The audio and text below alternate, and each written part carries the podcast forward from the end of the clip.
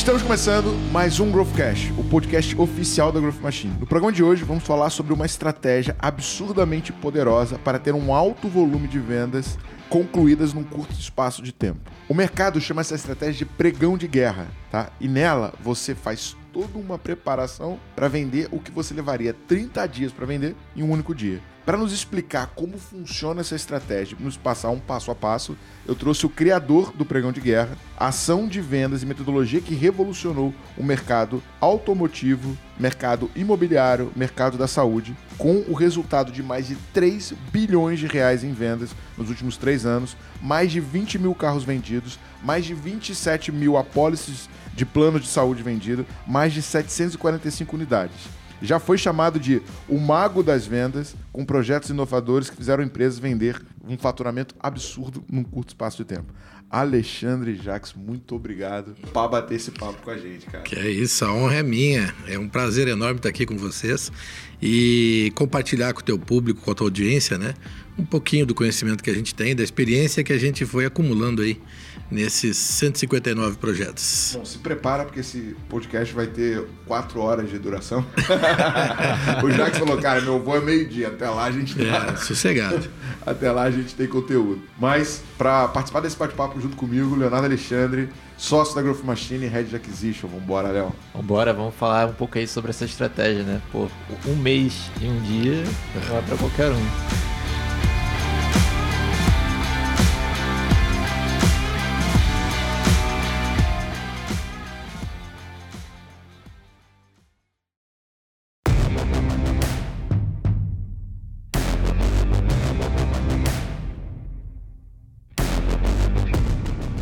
Falar, quando eu comecei com esse método, eu não esperava. Na verdade, foi uma coisa meio acidental, né? Mas aí quando eu vi que vendia realmente faturamento de um mês em um dia, eu comecei a usar isso como jargão e como argumento de vendas. E eu fui muito chamado de louco dentro desse mercado. Louco, você tá sendo sutil, né? Você tá é, os, boa, né? os caras me chamavam de louco, cara. Aí depois que eu fiz isso funcionar quase 160 vezes, falta um para 160, é, os caras começam a querer me chamar de mago. Eu não sou nem louco nem mago. É, é, o que a gente fez foi é, fazer as coisas numa ordem que funciona muito Não, bem. Você sabe que a diferença do louco pro revolucionário é só é uma coisa. É pouquinho, né? É resultado, né? O que, é o louco? O louco é o cara que fala que vai fazer e não faz. Né? O revolucionário é o cara que fala que vai fazer e entrega. Né? Então, eu acho que esse é o, é o caminho. A gente tem uma história de resultados realmente fora da curva. Realmente impressionante. Cara, e conta um pouco assim, velho, como é que. De onde que veio essa história do, tá do, do, pregão de guerra? E, e, cara, e conta um pouco do teu background. Como é que você okay. chegou onde você está agora? Então, assim, ó, é... eu sou, por formação, administrador, tá? Tenho um MBA em gestão estratégica de pessoas. Eu sou coach com certificação internacional, desde antes de coaching virar moda. É... Antes disso, ainda, eu já era um especialista em programação neurolinguística. E em algum momento da minha vida, eu fui considerado um top 5 dos palestrantes do Brasil. Não mais conhecido, não entre os cinco mais conhecidos, mas entre os cinco melhores. Caramba, que né? E aí, é, em algum momento, eu comecei a me dedicar mais a projetos que fossem. Deixa eu silenciar esse negócio aqui. Eu comecei a me dedicar mais a projetos que fossem mais efetivos em resultado do que, por exemplo, uma palestra. Você vai lá, faz uma palestra, mas o que, que deixa isso? Né? E aí eu comecei a trabalhar mais forte com programas de team building e desenvolvimento de lideranças. Só que com todo esse background que você viu aqui, a coisa que eu me, me, rotulo mais, acima de todas, é vendedor. Eu sou vendedor desde os 10 anos de idade. E aí, cara, eu, eu peguei esse caldo de entender de gente. Eu tenho três livros editados sobre neurociência aplicada. Sou professor da Fundação Getúlio Vargas. Então, eu peguei essa parte científica e peguei o meu viés de vendas. E misturei tudo e disse: Ó, eu vou fazer alguma coisa que é, vai ter que ter um fundamento científico, mas com o objetivo de ser prático. Porque se tem uma coisa que vendedor conhece, cara, é papo furado. papo furado. Cara que vem da volta, querer dar nó em pingo d'água o vendedor capta na hora e você perde a credibilidade já era. O papo é muito reto. E, e, cara, assim, porque animal, tudo que você falou, eu acredito pra caramba, né, cara? Neurociência, cara, PNL, tudo isso aplicado a vendas, ele causa um impacto muito grande. E tem ali um, um Cara, tinha uma série no- na Fox, não sei se vocês já viram, chamada Fringe. Já assistiu essa série? Ela é antiga. Não. Não. Cara, Não é do nosso tempo, Léo. Cara, Não sei de qual Fringe, tempo é. Não, assim, Fringe quando foi lançado, os caras vieram com uma parada assim, esse é um novo Arquivo X, saca? E a história do Fringe é o seguinte, é um cara que vive no, sei lá, no subsolo de Harvard, é um cientista meio louco, e ele fala do seguinte, que Fringe é o que eles chamam de ciência de boro, né? Se você, o próprio Sapiens, ele fala muito isso. Que a lógica da evolução científica humana, ela é muito associada ao interesse da indústria, né? Então, os grandes pesquisadores, no Brasil não é assim, mas nos Estados Unidos os grandes financiadores de pesquisa são as empresas privadas que querem, por exemplo, Google quer ter o pô, IA, sei lá, Microsoft quer ter um servidor que gasta menos energia. Então esses caras dão muito dinheiro para as faculdades e, consequentemente, os projetos de doutorado, de mestrado são muito baseados nessa linha. Então a gente tem uma, um- um- uma lógica é, bem vertical que faz com que a evolução do conhecimento humano siga nessa ponta. Mas a gente tem conhecimentos que são marginalizados e que normalmente não atraem tanto fomento que são discriminados pela indústria. Então, por exemplo, um cientista que vai estudar combustão espontânea. Cara, tem 200 casos de combustão espontânea na história, registrados de pessoas que, sem nenhum tipo de, de- de, é, fósforo, é, isqueiro, pegaram fogo. Só que nós não sabemos nada sobre isso. Não, não existe nenhuma pesquisa. Por quê? Porque isso não interessa à indústria. Quando você fala de neurociência, quando você fala de PNL, quando você fala, fala de outros temas como esse, são temas que muitas vezes são discriminados, que são vistos como New Age, como coisa de coach, ou conteúdos que são tipo, cara, sei lá, metafísicos, que não são reais. Né? Cara, isso tudo, é, se você for analisar do ponto de vista do, do conteúdo em si, tem muita coisa boa e muita coisa não tão boa. Essa é que é a verdade. E na prática, se você pega essas, esses conhecimentos e consegue aplicar eles com simplicidade e com é, um objetivo, um, um propósito muito, muito claro, o resultado vem. Né? Então, só para você entender da onde nasceu o pregão. Eu venho trabalhando então há muitos anos com uma consultoria que faz programas de team building, ou seja, consegue fazer os, os caras entrarem como um bando e saírem como um time, de dois, três dias de, de hotel fazenda, dinâmica de grupo, jogo corporativo, toda aquela coisa lúdica. né? É, só que isso nunca eu consegui provar o meu ROI. Qu- Quanto, quanto o cara começou a vender mais, o quanto isso gerou de resultado para a empresa? Não sei, nunca soube. Ah, desenvolvimento, desenvolvimento de lideranças, bacana. Programas assim de seis meses, é, team coaching, um negócio todo estruturado, cara. Quanto tem de ROI nisso? Não sei. Mas melhorou? Melhorou. Mas foi por quê? Foi por causa, por causa do programa, ou porque o mercado, ou porque isso, ou porque aquilo? A gente não sabe. Aí um dia eu vi um cara dizer assim: ó, o dia que você tiver um projeto que consiga provar o ROI, você fica rico. Tá bom. O pregão, o número chega na minha frente. Se você pegar até o Orozco, ele falou: ó, o ROI desse projeto foi de cinco, cinco vezes. Tá? Então, e sem eu pedir nada para ele, foi um depoimento espontâneo dele. Né? Para quem não sabe, o Theo Orozco aí é o CEO da. Inclusive, Sales. Sales. temos que trazê-lo aqui, aqui um dia. Traga ele que ele vai falar. Ele é, Muito ele é fera. muito fera, cara. Vale muito a pena. Então, o que, que acontece? Nesse projeto de ter o programa de team building, a gente migrou ele para projetos de. é, quando você faz convenção de vendas, era muito chato convenção. Convenção era um negócio assim, ó. Passa dois dias dando mijada e brigando com os caras e apresentando meta e puxando a orelha e o caramba, para no final fazer uma palestra, Motivar um pouquinho motivar um e pouquinho sorte. e vamos tomar cerveja na beira da piscina. Era isso. E a gente transformou essa ideia da convenção, levamos para Coca-Cola, para fizemos sete convenções para Coca-Cola, tá? Com mais de mil pessoas. E a gente incorporou o programa de team building. Dentro dessa lógica surge um cliente chamado Anjo Tintas. A Anjo, que é um player, é o quinto maior player de tintas do Brasil, é radicada lá em, em Criciúma, no sul de Santa Catarina, me convida para fazer uma convenção, me contrata. Eu vou lá, faço a convenção e o CEO me pede assim, Léo, "Ô, eu queria ter um dia de vendas aqui para pagar a conta do hotel, tu me ajuda? Eu digo, cara, não é uma, eu nunca tinha ouvido falar nisso, mas eu acho uma ideia legal, bacana. Ficou reflexivo. Aí eu tô tomando banho e me vem a ideia do pregão de guerra. Pregão porque tem hora para começar, hora para terminar e uma oferta ali no meio. Ele me prometeu uma oferta. E guerra porque eu consigo dividir os times e os times vão competir vendendo. Cara, veio uma ideia aqui. É, eu também já tava aqui já. A gente tem um negócio chamado Takeover. Não sei se você já viu no meu Instagram, que é, é- é a nossa convenção de final do ano. A gente fica quatro dias. Só que o último dia é cachaça. A gente podia transformar o último dia em, Em vendas, vendas, e levar cara. você, Me cara. leva que eu te garanto que a gente arregaça de vender. Pra pagar a conta, porque o nosso CFO falou: não, não tem budget pro, pro takeover esse ano. Mas olha só, a nossa meta nessa convenção da Anjo era vender 2 milhões em um dia. Cara, inimaginável vender 2 milhões em um dia. Nunca, nunca na história da empresa. Nós fomos lá, organizamos, estado de guerra, guerra do bem, tá? Isso é importante porque muita gente acha que tem a ver com guerra agora pelo momento que a gente está vivendo. Nada a ver, a gente tem mais de cinco anos de projeto. Mas é uma guerra do bem, é contra o marasmo, contra o desânimo, contra toda a depressão, é a guerra da- do sucesso, né? Da alegria. Nós trouxemos a alegria de volta para vários mercados, como o caso do mercado automotivo. Mas nesse caso da Anjo especificamente, é, a gente montou as equipes, o pau começou a torar. Quando terminou o dia, a gente não vendeu dois, a gente vendeu 12 milhões de reais. Imaginem a cara do. Cara, quando eu vi aquilo, eu pensei assim, meu, Pessoa, foi barato. Eu- não, eu fiz quase de graça, cara. fiz quase de graça. Aí eu pensei assim, pô, não sei o que eu fiz aqui, mas é grande e é forte, tá? Ok. Terminou esse projeto, a gente foi. Eu achei que eu ia ficar rico. Tiagão, eu pensei que assim, cara, eu vou chegar nos clientes e vou dizer assim, ó, meu, eu vou te ajudar a vender um mês num dia.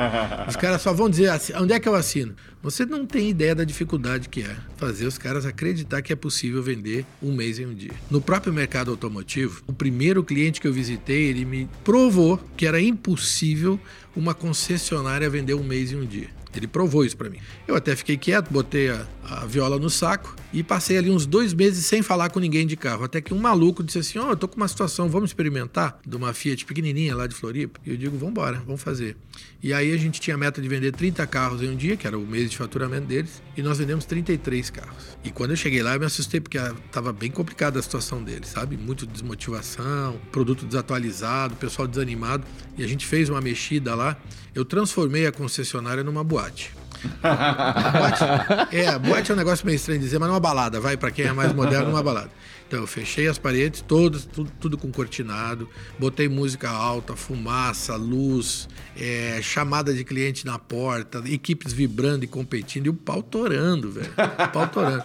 Imagina Vendemos como 30 chamava atenção. Não, uma loucura. E a As galera pessoas. passava na frente assim, cara, que, que, que é tá isso? acontecendo ali? Não Vou dá pra entrar. ver. Não dá pra ver, só vê a fila na frente. Disse, não, eu vou parar na fila, vou entrar.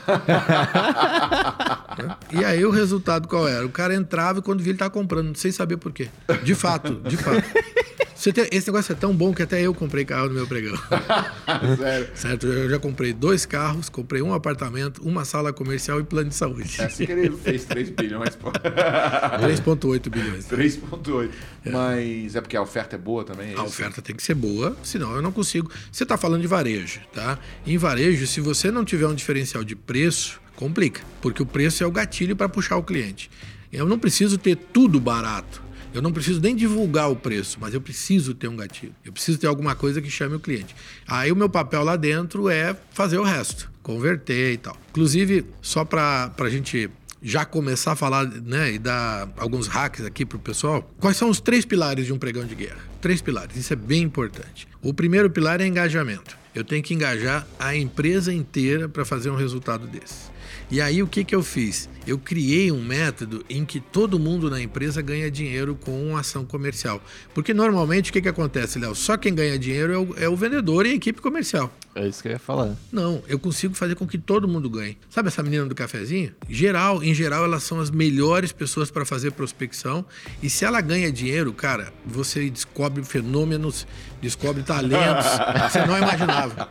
Eu tenho casos, tá, em que preparador de carro, sabe o que é um preparador de carro? Aquele cara que lava, dá polimento e ajeita o carro para vender. Preparador de carro foi para um evento, estudou porque era um guri muito, muito dedicado. Virou vendedor. Virou vendedor, vendeu três carros num dia. Foi convidado a ser vendedor. Que ele ganhou nesse dia, ele não ganhava Não ano, ganhava. né? Recepcionista de loja, também a mesma coisa. Vendeu quatro carros num evento da Hyundai, foi chamada para ser vendedora. Cara, mas assim, não, peraí, para, para, eu tenho que falar essa parada, mano. O que, que a gente vai fazer? Cara, campanha, um mês antes do takeover. A gente não conta pra galera. Por, por tanto que os caras assistem, né? É, aí já era. Não, já mas- era, já era, já era. Tem que cortar essa contando aqui. É, é bom que eu vou descobrir. Se você, é- se você é growther e tá ouvindo esse podcast, me manda mensagem no Slack, dizendo eu já sei. que é um bom teste pra gente saber se a empresa tá, tá ouvindo ou não, mas eu sei que eles escutam. Cara, a gente compra tráfego 30 dias, antecipação pra caramba. Não falamos nada. No sábado aparece o Jaques lá. Não, a gente precisa fazer um trabalho de pelo menos duas semanas antes com eles.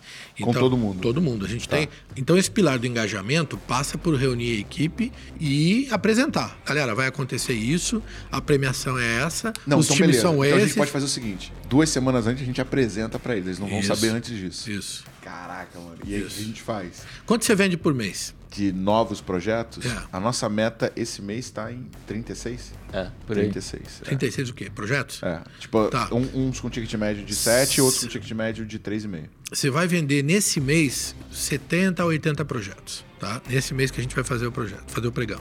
E no dia você vai vender uns 30, 35 projetos. Cara, quando eu falo isso, todo empresário olha pra mim e diz assim: esse cara é louco. Eu sou mais louco que você, cara. Esse cara é louco. No final, os caras me abraçam, gravam um vídeo, dizem, putz, você é genial, pô, esse cara aqui muda a empresa. Mas não é. Às vezes me pergunta, Thiago, o cara me pergunta assim, você trabalha com o quê? Eu digo, eu engano as pessoas. Como assim engano as pessoas? Eu digo pra elas que elas podem, elas acreditam que podem e vão lá e fazem. E aí no final fica todo mundo feliz, todo mundo satisfeito, porque superou todas as metas possíveis e imagináveis. Só que dentro dessa lógica existem algumas dificuldades. Daqui a pouco eu vou falar os dois. Se você está aí assistindo, fica até o final que ainda vem os, os outros pilares, tá? É, existem algumas dificuldades. Por exemplo, eu tenho dificuldade de chegar num dono de empresa se o canal de entrada for um gerente. Por quê? Porque ele vai achar que vai ficar em risco a profissão dele. Exatamente. Pô, se eu sozinho vendo 36, esse cara vai me trazer 70, 80. Exatamente. Agora, daria pra fazer pregão todo mês, não? Não, porque aí você queima a tua. Você vai criar um.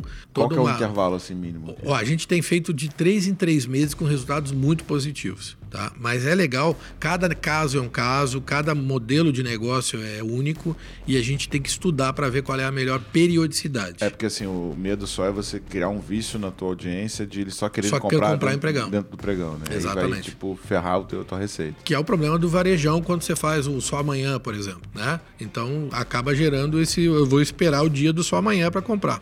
Então você acaba tendo esse. E você tem situação. essa característica de fazer todo mundo virar vendedor, virar a empresa inteira virar vendedor? Todo mundo vira Cara, vendedor. isso é um puta team build, cara. Eu vejo assim, mais valor nisso do que. Eu gosto muito da receita, tá? Eu acho que é 80, 80 vendas vai ser um negócio, né? Ah, vai vender, vende. Mas eu- falo isso toda hora pro meu time, que às vezes assim, ah, chegou aqui e tal, é complexo o processo de faturamento do cliente, aí vai falar, pô, mas tem que, né, tem que mandar contrato para isso, sei lá o quê. Eu falei, cara, só existem duas funções aqui dentro. Ou você é vendedor, ou você ajuda a vender. Não tem outra função. Tava falando com o RH outro dia, né? Que a gente tava com, com as quatro vagas de SDR, tava um pouquinho atrasado. Eu falei, ó, plano de ação, eu quero esses três caras até sexta-feira e tal. Aí o pessoal, não, mas sei lá o não, não, não, não. Eu falei, não, ó, só tem duas funções aqui dentro.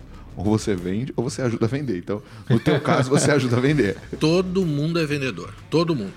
E aí existem surpresas como essas que eu falei para vocês e muitas outras, né? E assim como tem surpresas muito positivas, também tem negativas, porque aquele cara que você está esperando muito dele, que é o teu principal vendedor, em geral não ganha o pregão. Em geral ele não ganha. Ai, tem, tem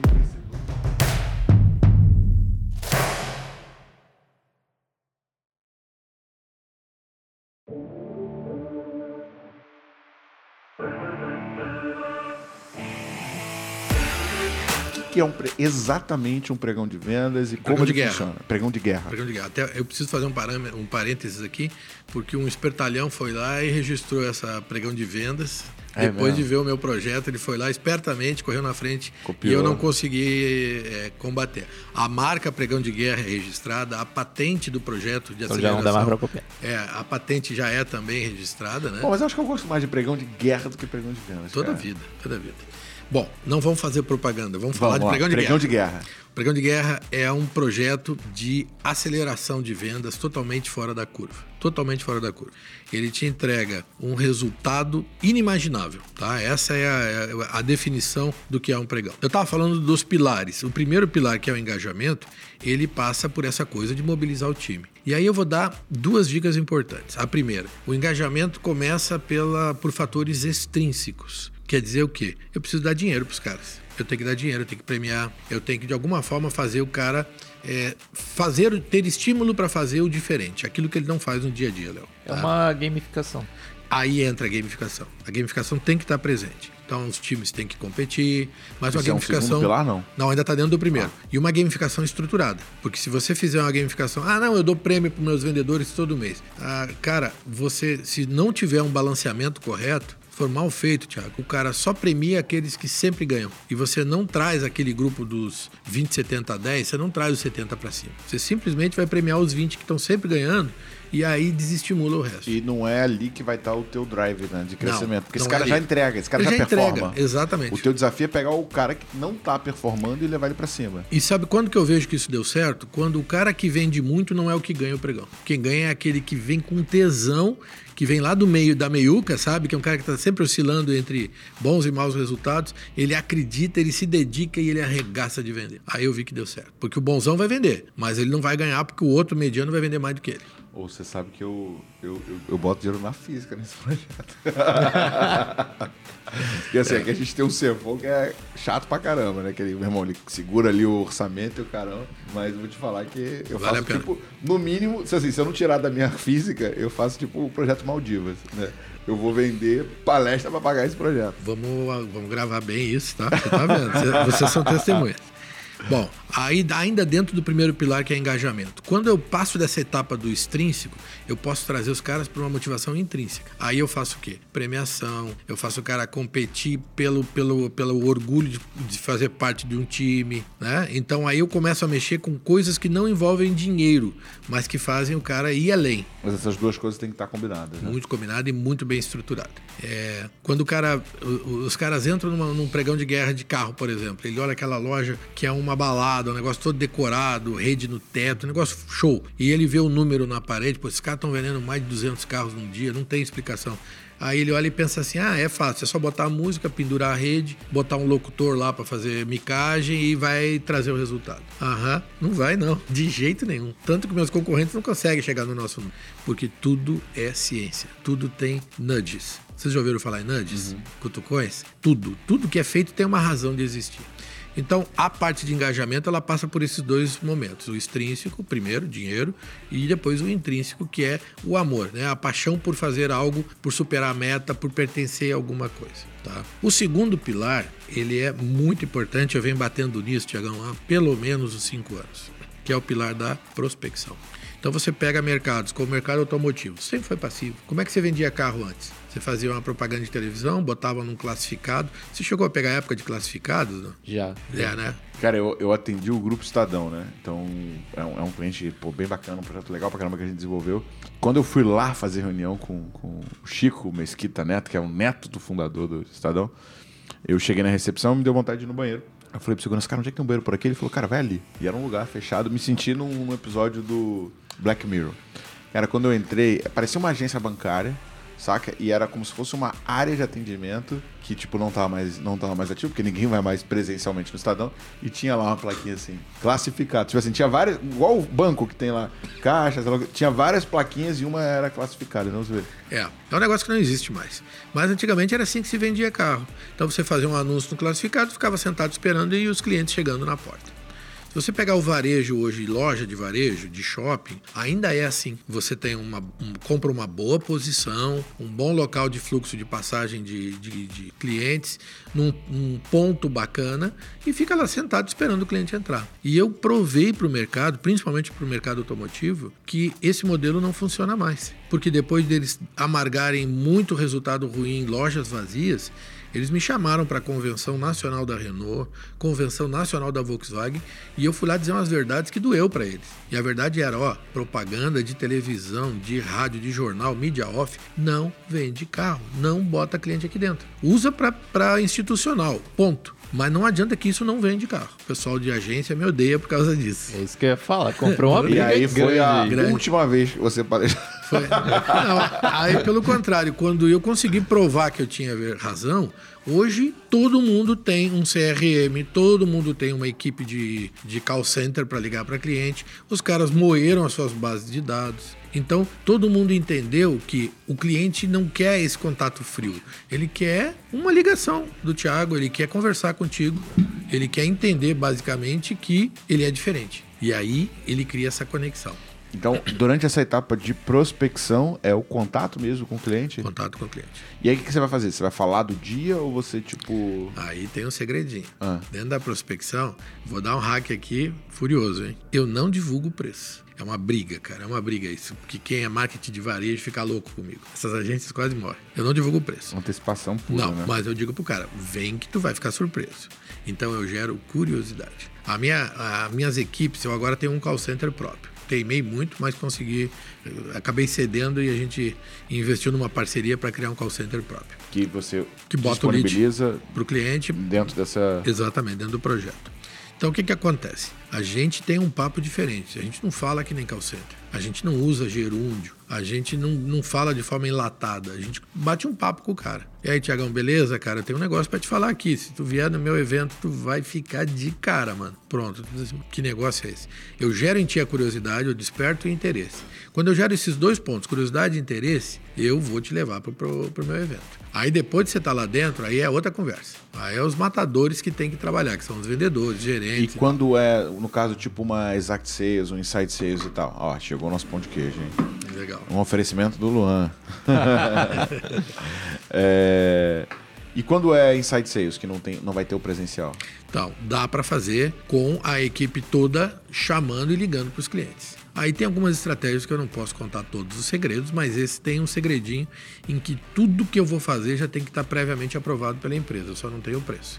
Entendi. E aí O você vai meio que agendar o, o call com o cara O call com o cara. por dia.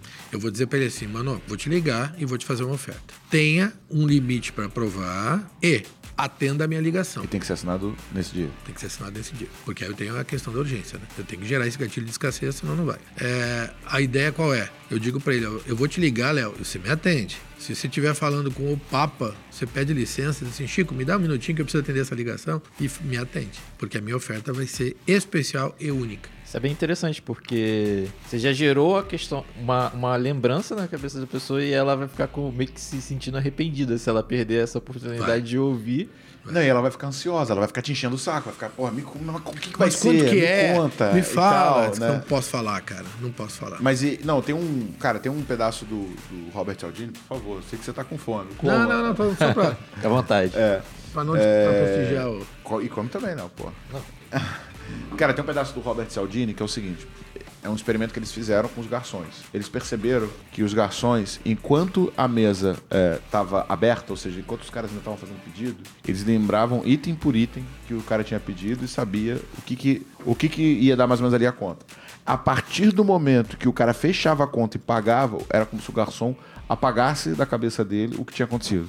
Aí se, você pegasse um garçom e falasse cara, me descreve duas mesas que você atendeu hoje. Ele não conseguia falar os pratos. Agora me fala essas três mesas ali. O que, que você entregou pra ele? Ah, aquilo ali foi o risoto, aquilo ali foi sei lá o quê, aquilo ali foi sei lá o quê. O que, que eles descobriram que é isso? A- o nosso cérebro, ele lida mal com meia informação. Então, se eu te dou, falo assim, Alexandre, cara, na quarta-feira nós vamos fazer uma viagem muito importante, mas eu não posso te falar o destino. Que, que vai acontecer com a cabeça do Alexandre? Como ele não consegue fechar essa linha de raciocínio, ele vai ficar voltando. Qual que é o destino? Qual que é o destino? Qual que é o destino? Qual que é o destino? Isso é o que a gente chama de antecipação. Netflix, cara, Marvel, todas as histórias usam muito isso. Pode ver que o último pedaço do La Casa de Papel é o que vai acontecer no próximo episódio. E o que acontece contigo? Tu vai pro raio do próximo episódio quando você vê foi o teu sábado inteiro. Eu tô tentando lembrar o nome certinho, é um nome em alemão, é feito Garnick, alguma coisa desse É, tipo. é, eu não me lembro também. O cérebro não lida com. Ele, ele fica angustiado com informações incompletas. Então ele fica, sabe, tentando processar aquilo e isso gera um nível de interesse que me serve, entendeu? Quando eu deixo o cara curioso, quando eu deixo ele sem uma informação completa, eu não dei preço pra ele. Eu só disse: Léo, vem que tu vai trocar teu carro. Você ainda tem aquele carro que você comprou comigo aqui? Traz ele aqui que eu vou te Por comprar. isso que é a importância do CRM, né? Por isso tem que ter o CRM. Por isso tem que ter o CRM. Ó, Eu posso fazer um trabalho de geração de lead pelo digital e isso me impactar muito na minha venda?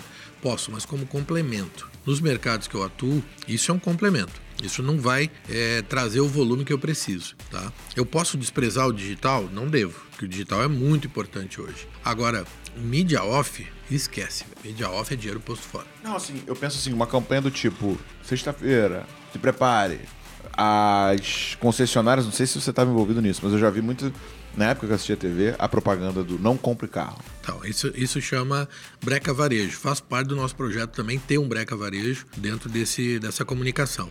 É, a mídia off, ela não vende carro, mas ela te ajuda num projeto desse, porque ela acaba gerando curiosidade. Então, funciona bem. Então, nós já vimos dois pilares, hein? A gente viu a questão do engajamento e a gente viu a importância da prospecção. Né? Prospecção e, e vendas têm que andar juntos. Se, se eu não tenho cliente na loja, eu não tenho venda. E quando eu trouxe essa questão da prospecção, por exemplo, para o varejo, eu tive uma surpresa absurda. Eu vou te dar uma referência aqui. Você conhece Arezo? Conheço. Eu fiz um pregão de guerra para Arezo lá em Florianópolis, cinco lojas de shopping e uma de rua, todas no mesmo dia. Uma quarta-feira do mês de maio. Grava isso. Maio. Tá? Maio tem, tem Dia das Mães, né? Então, era naquela semana prévia do Dia das Mães. Tá. Só que era um, um período que estava muito estranho, porque ninguém estava vendendo nada. As lojas todas vazias. E nós tínhamos fila de espera na porta. As nossas lojas fechadas, ninguém enxergava o que estava acontecendo lá dentro. E nós aplicamos o método do pregão de guerra. Só se ouvia o barulho dentro da loja.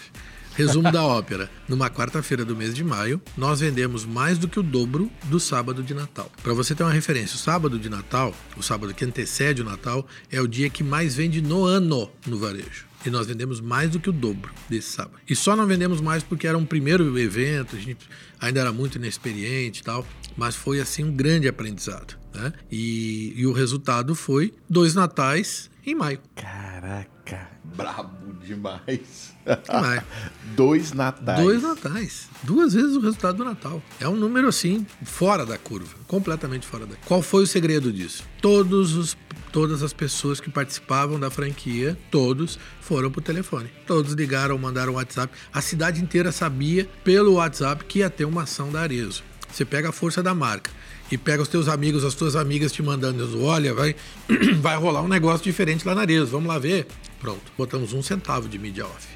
Sério? Sério, nem um centavo. E o resultado foi dois natais numa quarta-feira de maio. Caraca, velho. Mas imagina se combinar tudo, né? Se botar além disso. Aí ajuda, né? Mídia e o caramba, ajuda. e, cara, ficar falando disso mais tempo. Ajuda, não tenho dúvida que ajuda. Mas só isso não resolve, só mídia off não resolve. E o terceiro pilar? Bom, aí vamos lá, né? Terceiro pilar. Eu já fiz, eu já tenho já uma equipe, equipe, Eu tenho uma equipe engajada, eu tenho um bom sistema de prospecção, tá todo mundo envolvido, os clientes estão super afim, eles vão chegar na loja ou no meu ponto de venda. É o dia, é o dia de guerra. É o né? dia de guerra. Aí eu tenho que vender, eu tenho que converter. Então aí eu tenho que ter uma equipe treinada, super afiada, preparada para atender esse cliente. Eu tenho que gerar para o cliente uma experiência de compra totalmente fora da curva. Por exemplo, num evento meu, o cliente, quando chega na loja, ele é anunciado e aplaudido. E ele só vê isso quando ele entra no, no túnel de pano preto. Daqui a pouco ele entra na loja, vê todos os carros formatados numa posição específica, a loja toda decorada, é, som alto, fumaça, as pessoas aplaudindo ele, aquela alegria que se sente na vibração né, de todos os vendedores isso traz um resultado de, de experiência para o consumidor fora da curva. E você está impactando todos os sentidos dele, né? Todos os sentidos dele. E estou usando uma série de gatilhos ali. Além dos nudges que a gente já usa, ainda tem uma série de gatilhos que eu estou usando para promover, para provocar nele aquela vontade de, de dar o sim. Né? Já está ali no cérebro dele, o sim já está dado. Eu só preciso tirar isso dele. Essa última etapa você nomeia o quê? Oferta? É, dia? Como é, como é que seria o nome desse último desse Conversão. Último ah, conversão. É o terceiro pilar. Então o primeiro pilar é engajamento, o segundo é prospecção e o terceiro é conversão. Porque se eu não converter, se eu não virar venda, de que, que adiantou todo o trabalho? Cara, mas assim, é, é, eu gosto muito disso, cara. Porque é o que você falou. Você está enganando. Você rouba, né? É. Porque quando você. O que, que é a estratégia perfeita? A estratégia perfeita é você combinar diferentes fatores de maneira que você coloca o teu adversário numa situação desfavorável, onde você não tem como não ganhar. Tem um pedaço do. Eu, eu achei bem interessante porque, se pensando assim, isso não acontece geralmente. Você vai comprar um carro. Cara, você não tem esse pacto emocional. Não tem. É. Não, não tem. Fora do pregão não tem isso. E no pregão tem muito. Cara, e assim, ele, ele cercou tudo, velho. Ele cercou o time ele cercou a demanda e ele cercou o fechamento. Você não falou de oferta, mas a oferta deve Tá ser dentro. um tema importantíssimo aqui É dentro, importantíssimo. dentro da, da conversão. Está dentro né? da conversão. Lembra que eu falei que varejo precisa ter uma oferta? Porque, afinal de contas, por exemplo, carro estou vendendo é commodity. Então tem que ter alguma coisa, no mínimo uma isca para criar um impulso de- criar um impulso de interesse. né? A, a oferta é importante, mas não é o principal.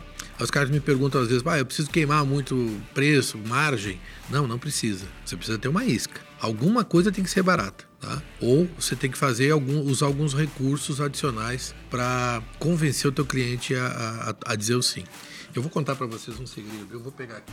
Mas só, só indo nesse gancho da, da, da estratégia, cara, tem um pedaço do Shang Tsung. Não sei se você, você provavelmente leu, né? Arte da Guerra, né? Já, já ouvi. E que ele conta o seguinte, né? É, ele tava com um exército muito inferior e não tinha, tipo assim, a- a- o, o contingente de homens do exército A para o exército B era muito grande. O que, que, que, que o Shang Tsung fez? Eles estavam acampados numa planície e ele falou: ó, a cada dia acenda 50 tochas a menos. E aí, né, o cara olhava, pô, lá embaixo, tocha pra caramba. Cara, não vou atacar. Né, e só fazendo aquela pressão da Guerra Fria. Aí no dia seguinte, o cara contava, pô, de mil tochas, agora só tem 900. 800. Até que um dia o cara olhou e tinha, porra, tem 20 tochas. Ataca. Quando ele veio atacar, de baixo pra cima, que ele teria uma vantagem, que ele chegou no acampamento, falou, venci, os soldados estavam todos no flanco e destruíram o, o exército inimigo, mesmo tendo uma quantidade muito inferior, porque além de ser arrogante, né, eles ainda não, não protegeram o flanco. Então, o que você faz aqui é exatamente isso, cara. Você cerca por todos os cantos. Opa, ficou bom o podcast, Já galera. deu o gatilho mental já. pra, quem, pra quem tá, tá é, ouvindo pelo Spotify, corre lá no YouTube, que eu não vou contar o que ele está Ó, eu, fazendo. vou só, eu vou só te mostrar o som. Ó. Cara, até o cheiro disso é bom, né, cara? Bom, deixa, eu- deixa eu falar uma coisa para vocês em relação a isso que você está falando. Eu não inventei nenhuma carta nova. No- nesse jogo, eu não inventei nada de novo. O cara diz, ah, mas isso eu já faço, isso eu também já faço, isso eu já faço. Só que eu combinei elas de uma maneira que ela, esse jogo funciona. E foi o grande diferencial foi esse, essa combinação diferente, né? Em que realmente passa por todas as etapas. Porque eu não consigo vender sem ter público, eu não consigo ter público sem ter uma boa oferta, e eu não consigo ter uma boa oferta ou, ou fazer o público vir se eu não comunico bem isso, se eu não prospecto bem para trazer o cliente. Então, todas as etapas. E se eu não tiver uma equipe engajada, eu não vou conseguir também. Então, todas essas etapas, elas se combinam. E elas vão culminar num grande, uma grande experiência de compra. Só que aí eu tenho que ter uma equipe treinada. E eu tenho que ter alguns artifícios que ajudam a vender. Esse aqui é um deles. Isso aqui foi um negócio que eu criei, tá? Eu criei. Eu tô te vendendo um carro, Thiago, e tô dizendo assim, ó, eu tô pagando no teu carro é, 2 mil a mais e tô dando de desconto no meu um bônus de 3 mil. Então, nessa negociação, você tá ganhando comigo quanto? 5 mil reais. O vendedor faz isso na mesa com o Na cliente. mesa com o cliente. O que, que ele faz normalmente antes de eu ter inventado isso? Ele só escrevia. Você está ganhando 5 mil. Só que você olhar um número escrito no papel ou você olhar isso aqui, tem alguma diferença. não diferente. tem? Completamente diferente. E isso aqui é dinheiro cenográfico. Isso aqui é dinheiro. isso não é dinheiro falso, é Tá de cenográfico. sacanagem, cara. É cenográfico, pode ver ali, ó. Na- É cédula Pô, mas, sem caraca. valor comercial. É Vai igual. até aumentar a retenção do YouTube. É igual. isso aqui é dinheiro cenográfico. Você comprou isso? Você imprimiu? Você fez? A gente manda fazer, a gente manda fazer. E todo lojista faz. Porque isso aqui é uma, é uma ferramenta de trabalho. É como se fosse a calculadora do vendedor. Por que disso aqui? Vamos entender a ciência por trás do, do método? Cara, Existe um. mas, Velho. no hit assalto. cara, vocês não estão aqui, mas é muito parecido, muito parecido. cara. É, é quase uma, é uma xerox colorida, só que com esse, essa tarja que informa que o dinheiro não é de verdade. É, qual é o objetivo disso? Existe um, um mecanismo no teu cérebro chamado aversão à perda. É um viés cognitivo, tá? O teu cérebro gasta duas vezes mais energia para manter o que você já ganhou do que para conquistar algo que ainda não é teu. Então você gasta duas vezes mais energia para evitar de perder esse cincão aqui. Se tu me vier com uma objeção, tem que pensar, vou lá no fulano, vou noutra loja para ver como é que tá preço, eu tomo o dinheiro de ti. E no momento que eu te tomo o dinheiro, o teu cérebro diz assim, ó, não! e aí você puxa o cara pro fechamento. Cara, isso já sabe que isso é um corte, né? Isso aqui, cara, é, vem de um fundamento da economia comportamental, essa ciência que já ganhou dois prêmios Nobel de economia. Por quê? Porque a economia tradicional, ela não consegue entender como é que o Léo toma a decisão de comprar um produto que não é a melhor decisão financeira, mas ele decidiu por outros fatores. Então nasce a economia comportamental para poder justificar e explicar isso, como o cérebro funciona. Então esses preceitos de economia é, comportamental, um deles é, é esse da aversão à perda. E aí eu, como já tinha participado de uma convenção onde eu vi o, o diretor chamar o, o, representante e dizer assim, ó, toma aqui 17 mil reais. E o cara, pô, foi aplaudido de pé, vibrou, pegou aquele dinheiro todo, uhul, pá. E antes do cara sentar, ele disse, agora me devolve o dinheiro. Como assim? Devolve porque você, por uma venda, você não bateu a meta. E como não bateu a meta, ele não ganhou essa premiação. Dá pra cá. Caraca. E mandou o cara sentar. Participei dessa convenção, eu tava conduzindo ela. Eu não vou dizer aonde foi, tá? Foi uma marca de camisa. E o vendedor? E o representante foi sentar, ele ficou de tudo que é cor que você imagina. Aí eu pensei assim, cara, como é que eu vou resolver isso agora? Porque o papel de quem está conduzindo a convenção é manter o astral em cima. Todo mundo ficou sensível com o cara, né? Se mobilizou em ser Mas é, você achou parceiro. Tipo, boa cara, eu fiquei assim, ó, de cara com aquilo. Eu nem imaginava isso aqui, nem sonhava com esse método ainda. É, mas aí eu voltei naquela empresa, três anos depois, para fazer uma nova convenção, e eu perguntei pro, pro CEO e pro diretor diretor comercial, sobre aquele representante, como é que ele estava. Ele disse: ó, é meu campeão todos os anos. Não perde uma vez, três anos seguidos. Um dia eu fui contar essa história dentro de uma concessionária em Manaus. E o cara disse assim, ó, é, desculpa, Manaus não, em Cuiabá, e o cara disse assim, é verdade, eu conheço ele, é meu amigo, né? O cara era amigo do, do, do, outro lá na concessionária. Quando eu passei por essa experiência e que eu estudei economia comportamental, eu pensei assim, cara, eu tenho que botar alguma coisa pro cara física. Eu vou botar dinheiro. Mas só que eu não posso botar dinheiro de verdade. Imagina, eu vou convidar, ó, você tem 10 vendedores, faz, dá 10 mil para cada um. O cara tem que botar 100 mil só pra brincar. Imagina se um bandido descobre. Não, não dá não dá, não dá. A gente não pode nem ter dinheiro de verdade rodando no, no, no projeto, né? Então a gente criou o dinheiro cenográfico. Mas, mas ele não é... conta pro cliente que é cenográfico. Né? Claro que não, mas na hora o cliente vê que não é. De... é? Mas o cérebro dele não sabe a diferença. Cara, o cérebro dele falar, eu, só, eu só sei porque você me falou, velho. É. Mas às vezes o cara faz dinheiro bem pior do que esse, tá? Ah, ele tá, faz assim, entendi. uma cópia feia, um papel ruim, a cor é ruim, mas não importa, funciona igual. Quanto... É, porque já gera a, a, a, aquela sensação de perda. De, tipo... Perda, exatamente. Gera aversão à perda, que é o nome da técnica. Exatamente. E a pessoa já fica até pensando, cara, se eu sair daqui eu perco. Então, olha eu só, perco. eu estou falando para vocês que todas essas questões científicas que todos esses fundamentos científicos geram uma experiência de compra diferenciada e uma decisão. A gente arranca essa decisão do cara muito mais rápido. Essa é a loucuragem dele. Brabo demais, cara. Brabo demais. O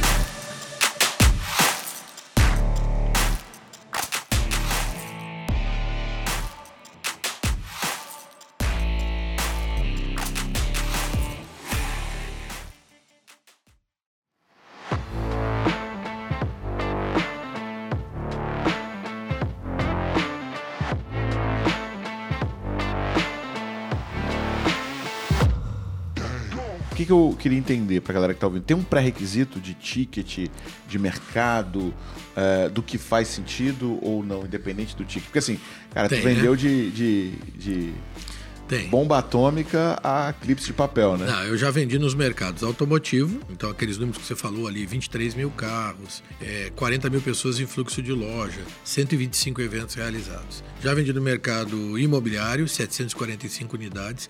Teve um evento que nós fizemos para a construtora Morocó, lá em Macaé. Macaé é uma cidade que morreu com a Petrobras, né? Quando a Petrobras esteve embaixo, ela morreu, que ela vivia, vive disso. E tinha um empreendimento lá, desculpa, não é Macaé, em Campos, que fica ali pertinho, Campos dos Goitacazes.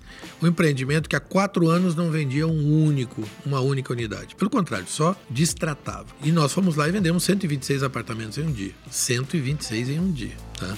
Então, vendemos no mercado imobiliário 745 em alguns poucos eventos. É muita coisa. É muita coisa. 745. 45 unidades. Apartamentos, tá? Apartamento, sala comercial e tal. É, já vendemos também no mercado de tecnologia. Então, vendemos lá para o Orozco, vendemos para a Segware, que é uma outra empresa de software também. É, mercado de varejo. Fizemos Arezo como referência e a gente está estudando outros, outros negócios que estão para acontecer agora também. No mercado de serviço, Você conhece monitoramento por câmera de CFTV? Tem uma empresa chamada Orcegups. Ela já foi a maior da América Latina, ou ela é muito forte lá no sul. E a Orcegups vende contratos de monitoramento, né, de, de vigilância. É, o dono da Orcegups, o diretor, me convidou para um, um evento. Falei para ele, vamos vender um mês um dia? Ele falou, bora, vamos lá. Quanto é que você vende? Ah, 700 contratos. Tá bom, vamos vender 700 um dia. Que nem eu tô falando naquele teu número ali. E aí tá, começamos a vender, reunimos todo mundo, colocamos lá, e pá, o negócio funcionando, e o pau torando, aquela coisa arada toda. Daqui um pouco nós batemos 300 e poucas vendas, deu meio-dia. A gente foi almoçar, eu sentei com ele, ele disse assim, ô Alexandre, eu vou te falar a verdade agora. Eu olhei para ele assim, ó, dos 700 contratos que a gente vende, de CFTV são só 70. Eu tinha vendido 300, cara. Já tinha vendido mais de 300. Disse, agora já era, agora nós vamos arregaçar. E nós fomos, vendemos. Sete, terminamos o dia com 700 contratos vendidos. Foram 10 meses em um único dia. 10 meses. E esse não foi o nosso maior número. Nosso maior número foi nos imóveis, que a gente vendeu 15 meses em um dia. 15, 15 meses. Aí você diz assim, cara, esse cara tá mentindo. Não é verdade. Todos os nossos é, eventos são registrados, são auditáveis, os números são auditáveis. A gente tem vídeos gravados com depoimento dos CEOs, dos dealers, dos diretores, dos gerentes. Tá tudo no nosso site para o cara poder auditar e dizer assim, ó, pô, é verdade. E aí tu vai dizer assim, eu conheço esse cara. Você conhece o Theo Orosco? Liga para ele, pergunta se não foi um ROD 5 que ele teve no negócio dele. Se nós não vendemos 18 sistemas em um dia. Ele vai te dizer que é verdade. Então, tudo é auditável, mas é fora da curva. É fora da curva. Caraca, mano. É, é bizarro, né, É cara? bizarro. Tá impactado, Léo? Ah, eu tô aqui pensando, o que, que eu vou fazer, o que, que eu vou fazer, o que, que eu vou fazer. Não, tipo assim, cara, a gente tem que fazer muita coisa, muita coisa. Agora, cara, eu imagino que. Você já tocou um pouco nesse assunto, mas eu imagino que a oferta seja um ponto delicado e a galera fica numa de puta, vou destruir minha margem, vou ter que dar desconto pra caramba. Assim, cara, como é que você classifica uma boa oferta e o que, que é uma. E quais foram as ofertas que você viu que mais funcionaram dentro de um pregão? Tá, vamos lá. É, é óbvio que quanto melhor a oferta, mais fácil de vender. Mas existem outros componentes. Quando eu tenho uma equipe bem preparada, que está afim, eu não preciso muito de preço, não. Eu preciso de alguma isca para trazer o cliente. Por exemplo, imóvel. Eu vou pegar aquele, a- aquela unidade mais baixa, pior posição solar, aquela que não vende, aquela que normalmente vira edif- é, apartamento do zelador, e boto ela como isca. Mas as outras que são mais altas, eu vou vender elas porque elas têm um benefício adicional e por outro valor. Então, quando a equipe está bem preparada, eu não preciso de muito preço. Quando a equipe não está tão bem preparada ou não é legal e eu tenho uma, um momento ruim de mercado, aí eu preciso ir um pouquinho mais no preço. Mas como eu não divulgo o preço, eu tenho também uma outra estratégia. Se você me toma muito na negociação, eu vou recuperar no outro. Porque nenhum dos dois sabe o preço, não foi anunciado, entendeu? Então eu consigo, com essa margem, ir trabalhando caso a caso. E tem uma perda relevante de margem ou não? Não, aí que está o detalhe. Se você E como é que você comissiona todo mundo? Cara, assim, é, é bruxaria esse negócio. Não, não tem bruxaria, é que você tem muito volume. Então o volume compensa. Você tem dois componentes. Como é que eu faço? Ou eu posso vender menos com uma margem melhor, ou eu posso vender muito mais, mas muito mais, com uma margem menor. Então no volume acaba o resultado compensando, tá? Mas o principal problema não é dar o desconto. O principal problema é às vezes o cara não querer colocar o nome dele no mercado achando que ele está desesperado. Principalmente em construtora a gente vê muito isso. Os caras não querem É fazer uma o- objeção do, do- do dono da do construtora. dono. Ele diz assim: não, não vou fazer isso porque o pessoal, o mercado vai achar que eu tô mal e que eu tô torrando estoque. Não é queima de estoque, não, não, é, não há essa necessidade. Por isso, toda a consultoria prévia de estratégia comercial, estratégia de marketing, tudo isso a gente trabalha. E você pesa cliente. mais no benefício ou na redução de preço? O que, que você faz? Cara, assim, ó, depende muito da situação, tá? Por exemplo, no, no caso da Exact Sales. Depende, eu vou te falar. Se eu estou trabalhando com um público premium, vale mais o benefício. Se eu estou trabalhando com um público mais de, de, de baixa poder aquisitivo, vale mais o preço, tá? Por quê? Porque isso faz toda a diferença. Quer ver um negócio legal? A gente é detentor dos recordes da América Latina, da Volvo e da BMW. Caraca. Nós vendemos, Altíssimo ticket. vendemos 54 BMWs e 25 motos num dia. Os caras nunca viram isso na Nunca vida. viram isso, BH, nunca viram isso, tá? E o resultado é, é totalmente fora da, da, da Imagina o marketing boca a boca disso, tipo... Não, é, é Meu cara fantástico. aqui vendeu... É, então, eu, eu, eu vou te falar, cara, se você perguntar como é que você vende o teu negócio, meu telefone toca. É assim, ó, é um falando pro outro e o negócio vai, vai rodando, tá? Mas aí o que, que acontece?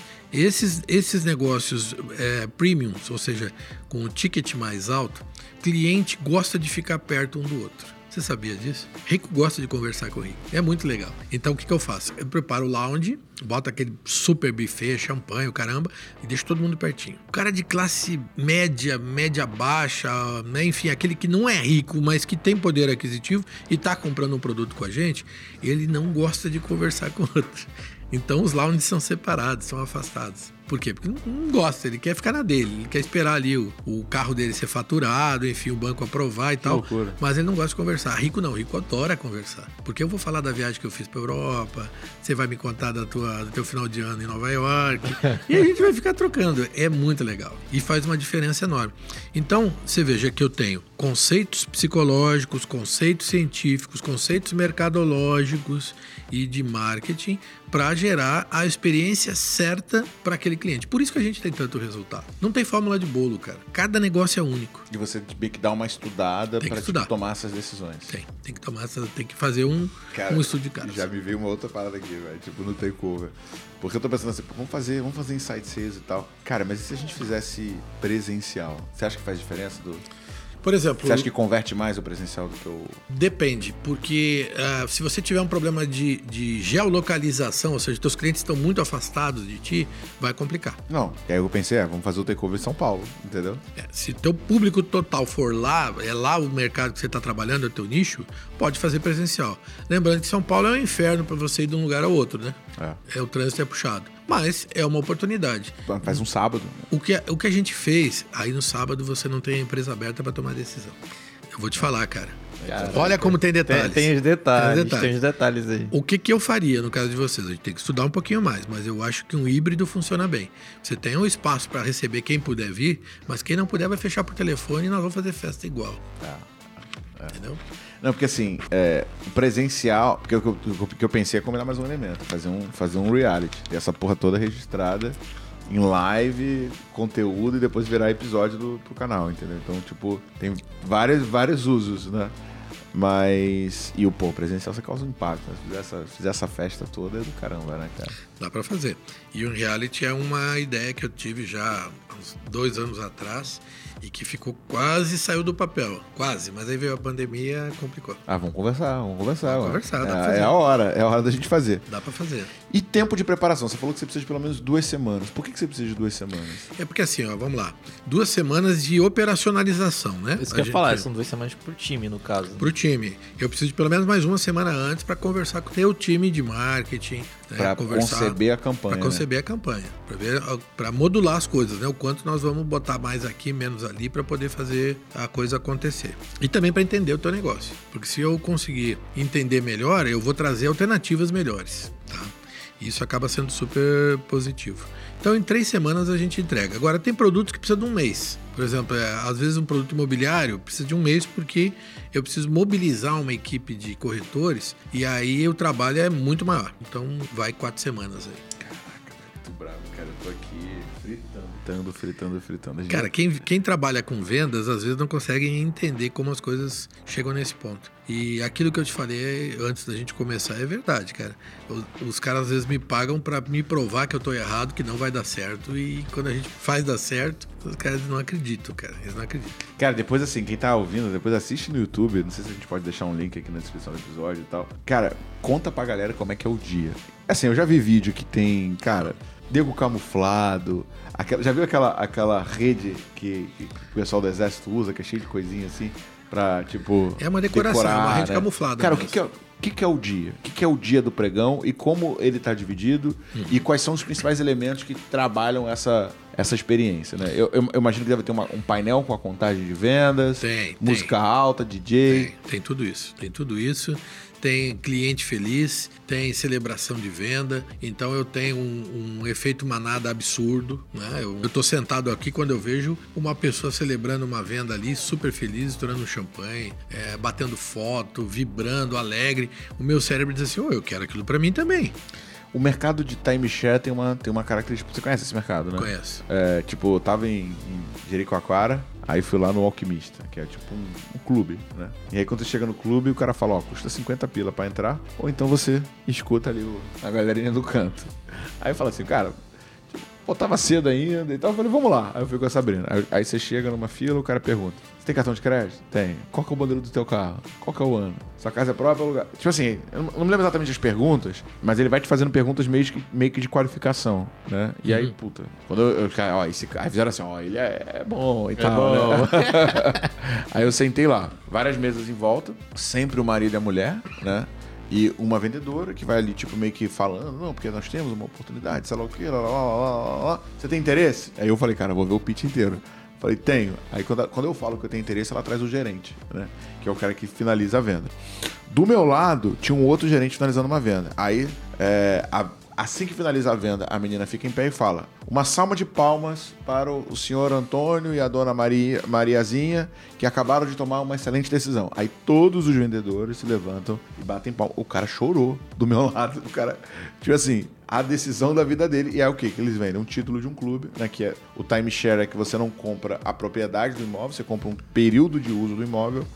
E lá, salva de palma e tudo oba-oba. Você sabe que é, o bacana é que tudo isso que aconteceu no pregão, eles é, é, migrou de um team building, né? Eu contei para vocês que a gente tem essa coisa de, de ser uma consultoria já especializada em formar equipes há muito tempo e a conduzir dinâmicas e enfim jogos corporativos. E o pregão nasce disso. Só que eu casei ah, o processo de, de team building com vendas reais. Então, em vez das pessoas competirem, das equipes competirem por alguma, algum jogo lúdico, eles competem por vendas. Então, isso acaba trazendo o resultado. E as coisas foram, foram sendo somadas. Essa experiência de compra diferenciada, de celebrar a venda Mas lembra do um pouco cara, essa questão do timeshare. mas eu nunca tinha participado disso. Ah, tá. Se Então, não, eu não trouxe, não foi uma coisa que, ah, eu vou olhar para aquilo, eu não teria nenhum problema em dizer, por exemplo, loja fechada. De onde é que eu tirei a ideia de loja fechada? Da Apple. A Apple quando vai lançar um produto novo, fecha as lojas com pano preto, só abre à meia-noite. Aquilo ali foi uma ideia que eu tive, eu não posso que ninguém, eu não quero que ninguém enxergue para dentro da concessionária ou da loja. Então vamos botar um cortinado aqui, vamos fechar. Então eu não tenho problema de dizer de onde vem a origem da ideia, mas a ideia de- da celebração, de toda aquela festa, ela, ela veio ao natural. Ela não- eu não- nunca tinha participado de um negócio desse. Aí depois que eu já tenho pregão há alguns anos, é, eu tô em gramado e eu caio numa dessas aí. Eu vou de curioso, né? Eu fui que nem você, disse, quero vir. Quero ver como é que é. Quero ver. E aí eu, eu vi que eles têm, eles têm uma, uma, uma, uma ideia de contaminar o público com esse efeito manada também. né? De ah, eu tá festejando ali, eu também quero. Não, pra mim, assim, duas escolas de vendas que, tipo, velho, estude. Se você quer virar um vendedor melhor, primeiro é o mercado multinível, né? Cara, Rinode, Juness, Herbalife. Esses caras, tanto na ponta de presença de palco, palestra, estratégia, eles são muito bons. São muito bons, são muito bons. Porque não tem jeito, é um negócio difícil de vender. Se você não botar estratégia técnica, não vai vender. E o segundo é o mercado de timeshare. O mercado de timeshare, eu acho que é o mercado que mais paga para vendedor. Tem vendedor, cara, que ganha, sei lá, em Cancún. Eu me lembro que eu conheci uma menina que trabalhava numa empresa aqui no Rio. Cara, falou, cara, ganhava 60, 70 pau mês de comissão, né? É muita grana, é muita Só grana. corretor de imóvel de seguro para ganhar mais do que isso. Pois é, pois é. Corretor Pois de seguro ganha. é. É porque é lifetime, né? Tipo, ele vai É, ganhando eternamente. Vai né? formando carteira e só É, é.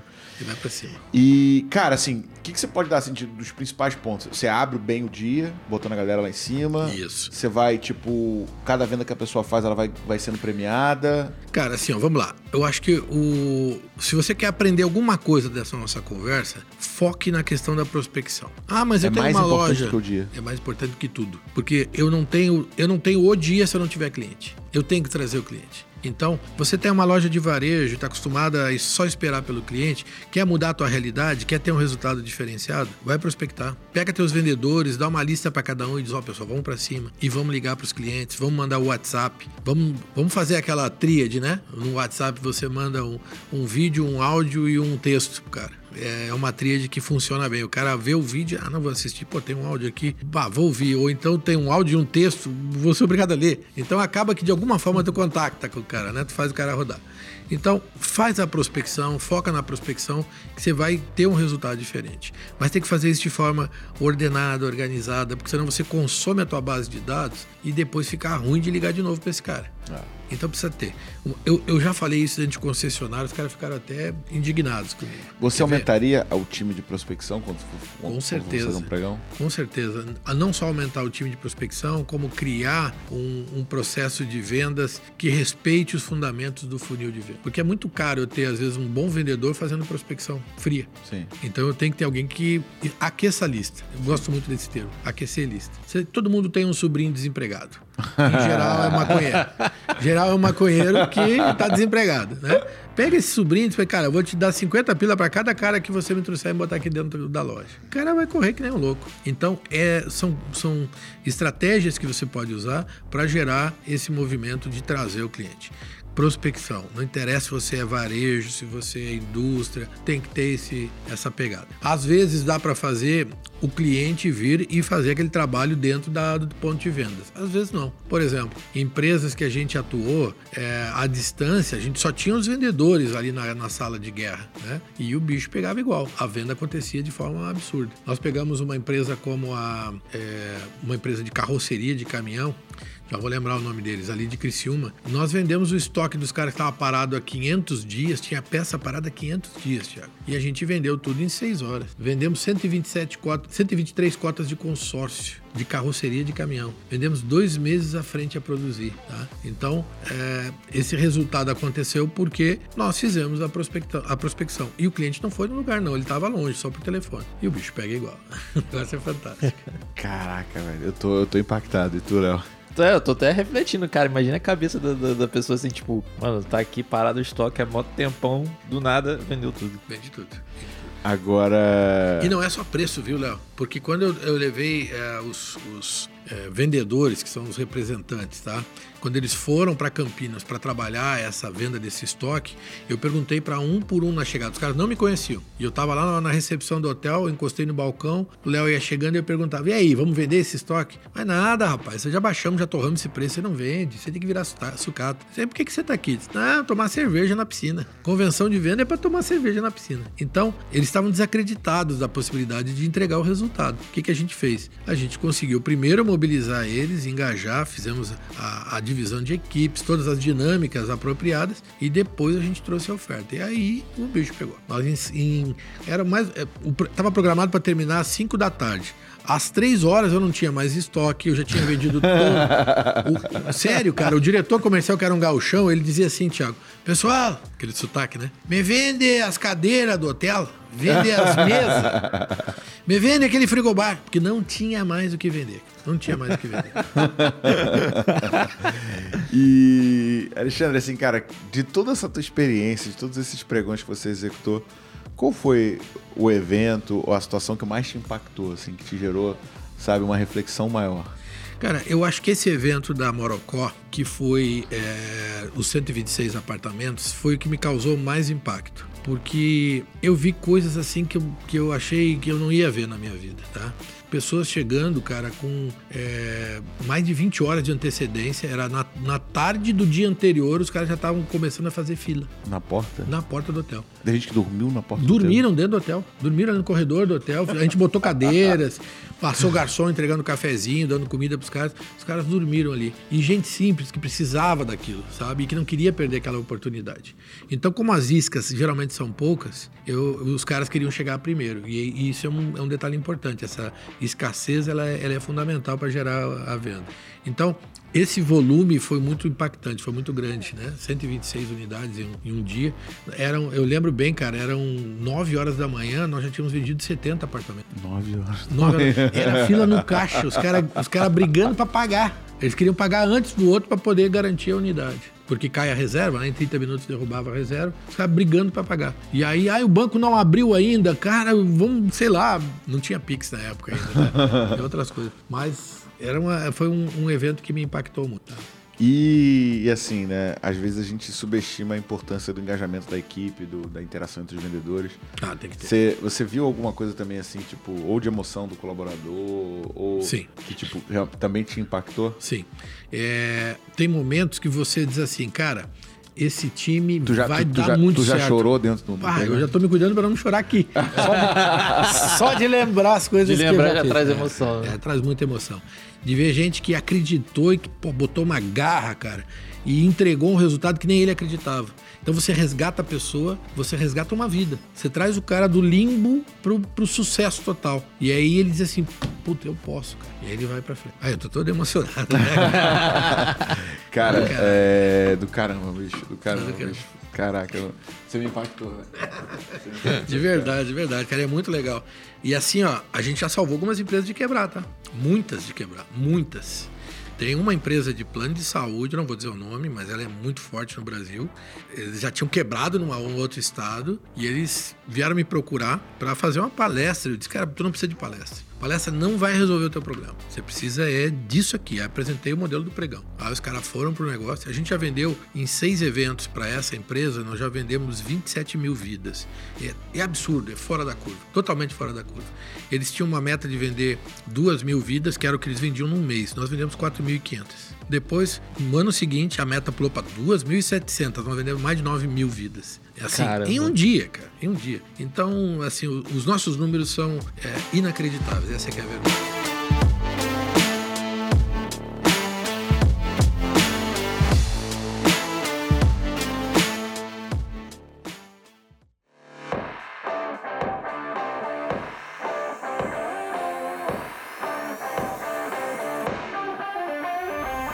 O que, que eu falei pra vocês desse podcast? Eu não falei que ia ser.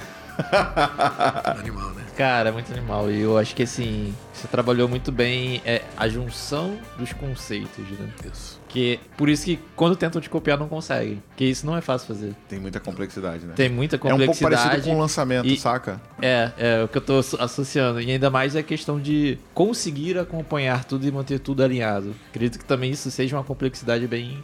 É. Quando a gente fala de nível cognitivo e complexidade do processo, né, o lançamento, assim, cara, o teu eu nem sei, mas o lançamento especial, normalmente, ele é um nível 3, 4, porque ele combina diferentes sistemas e diferentes conhecimentos. Você tem que combinar tráfego, você tem que combinar copy, você tem que combinar persuasão, tem que combinar oferta, tem que combinar operação.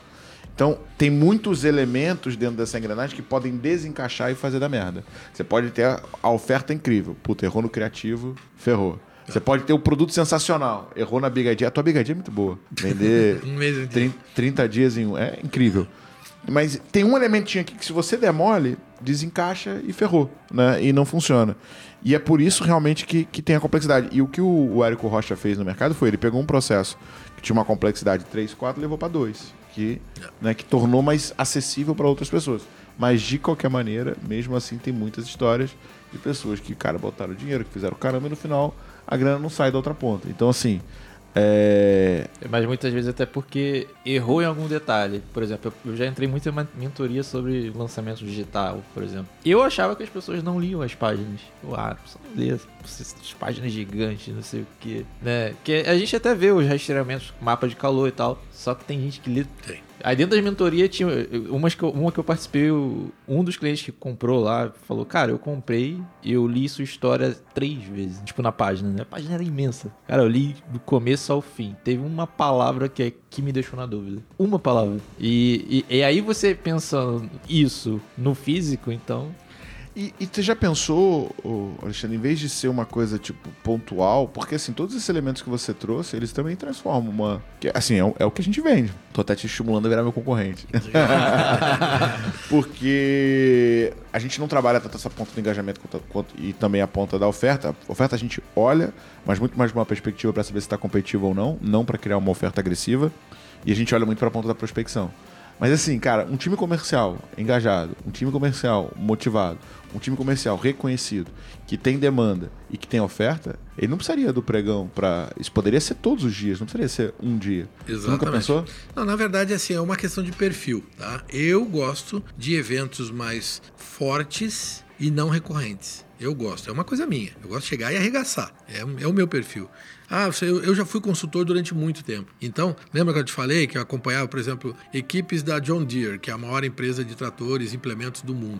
Eu treinei eh, líderes da John Deere em toda a América do Sul. Tá? E eu fiz assim, ó, acompanhamento e, e programas de, de desenvolvimento e de criatividade, de inovação. Cara, eu fiz muito isso. Planejamento estratégico. Eu fiz planejamento estratégico da Souza Cruz, da Tigre, da uh, ArcelorMittal, eu fiz planejamento estratégico do Banco de Nova York Mellon. Quer dizer, cara, essa parte de acompanhar os caras eu fiz muito. Quando surge um negócio que você vai lá e diz assim, Negão, vamos lá, vamos fazer aqui. E aí sai todo mundo encantado, todo mundo desesperado e o negócio acontece e terminou. Ficou aprendizado? Ficou. Vai repetir? Vai fazer certinho de novo sozinho? Vai tentar. Muitas empresas conseguiram, muitas replicaram e muitas até hoje replicam. E assim, super de boa, zero problema. Mas é, isso me faz mais feliz do que ficar o tempo todo acompanhando o cara. Que é um perfil muito mais de vocês, pelo sim, que eu entendo, sim, né? Sim. E é, então eu acho difícil eu virar um concorrente. cara, os, os gregos falam que você morre duas vezes, né? Você morre a primeira vez quando você fecha o olho e você morre a segunda vez quando falam o seu nome pela última vez. É. Né? O que, que você deixa aí de mensagem final e, e como é que você quer. Qual que é o teu legado, cara? Como é que você quer ser lembrado? Cara, eu quero ser lembrado como um cara que ajudou as pessoas a fazer o impossível. E a gente fez o impossível 159 vezes. 159 vezes. Bravo. Né? Então eu quero ser lembrado como um cara que, de alguma forma, é, ajudou ajudou as pessoas, sabe? É uma coisa que é muito minha. Eu gosto de ajudar também. Eu acho que esse é o grande segredo. Quando você se entrega para o outro, você se dedica, e é, e é o que a gente faz muito isso no pregão é extremamente desgastante, porque parece fácil, né? Ah, reúne as pessoas, faz a formulinha e tal e funciona. Não é, não é tão fácil. Então a gente se entrega de verdade uh, e quando a gente vê o resultado acontecendo, vê as pessoas com o olho brilhando, com gratidão, muita gente tem muita gratidão é, pelo que, pelo que, pela experiência que viveu e, e pelo que a gente conseguiu mostrar para ela que ela podia. Né? Então, essa gratidão, esse, esse salto de qualidade na vida das pessoas é o que realmente me interessa. É isso que me dá tesão. Então, eu fico. O meu legado é alguém lembrar de mim e dizer: esse cara me ajudou, esse cara me fez pensar diferente. Muito bom, cara. Muito bom. Parabéns de verdade. Obrigado. Cara, é fogo que todo podcast que a gente grava, a gente fala, esse foi o melhor. Cara, Estou tá, com essa tá sensação também. cada vez mais difícil. cara, bom, espero ter contribuído. Quem quiser trocar ideia contigo, como é que te acha, as suas redes sociais? pregãodeguerra.com.br é o nosso site, o arroba pregão de guerra no Instagram, né? E o arroba Alexandre Jaques, underline, no Instagram também porque eu não, eu não sei porquê, mas tem um underline lá no final. Provavelmente porque já tinha já outro tinha com o mesmo nome. Já, é, já tinha é, outro lá. E por ali vocês vão nos achar e a gente é, vai ter o maior carinho em atender as demandas, enfim, quem tiver curiosidade, quiser trocar uma ideia, a gente tá, tá aí para conversar. E também, né, você criou um programa para pequenas e médias empresas, né, para galera então, que cara, não pode ter você dedicado a um pregão, né? Exato. A gente criou um, um projeto que chama MPG, que é dedicado para pequenas lojas, pequenas não, lojas de seminovos, de carros seminovos, né? Então é um produto. Vai vir aí o MPG para o varejo, tá? Por enquanto ele não existe ainda, ele está tá sendo produzido. Mas para a loja de seminovos já tem. Então é um projeto para aquele cara que não pode pagar o valor integral do pregão, não tem tamanho para isso. Tem um pacote de conhecimento espetacular, fora da curva, que cabe no bolso dele. Muito bom, muito bom. Léo, quem quiser trocar ideia contigo, como é que te acha? LinkedIn, leonardo.alexandre.si. Boa. Bom, quem quiser conversar comigo, thiago.reis.gm, Instagram e TikTok, LinkedIn Thiago Reis Growth Machine. Ó, aqui na Growth Machine a gente ajuda empresas a implementar o que a gente chama de máquina de vendas. Você quer fazer um, um grande faturamento em um dia? Você tem que falar com com o Alexandre. Agora, se você quer ter essa máquina de prospecção funcionando antes de fazer esse grande faturamento, cara, eu acho que é uma não, casadinha. Eu acho que não, eu acho nós que não. dois. Eu acho que não é antes, não. A gente faz o dia acontecer e depois a gente só continua através boa, da Growth. Boa, boa. Cara, a gente tem que fazer, um, tem que fazer alguma coisa junto.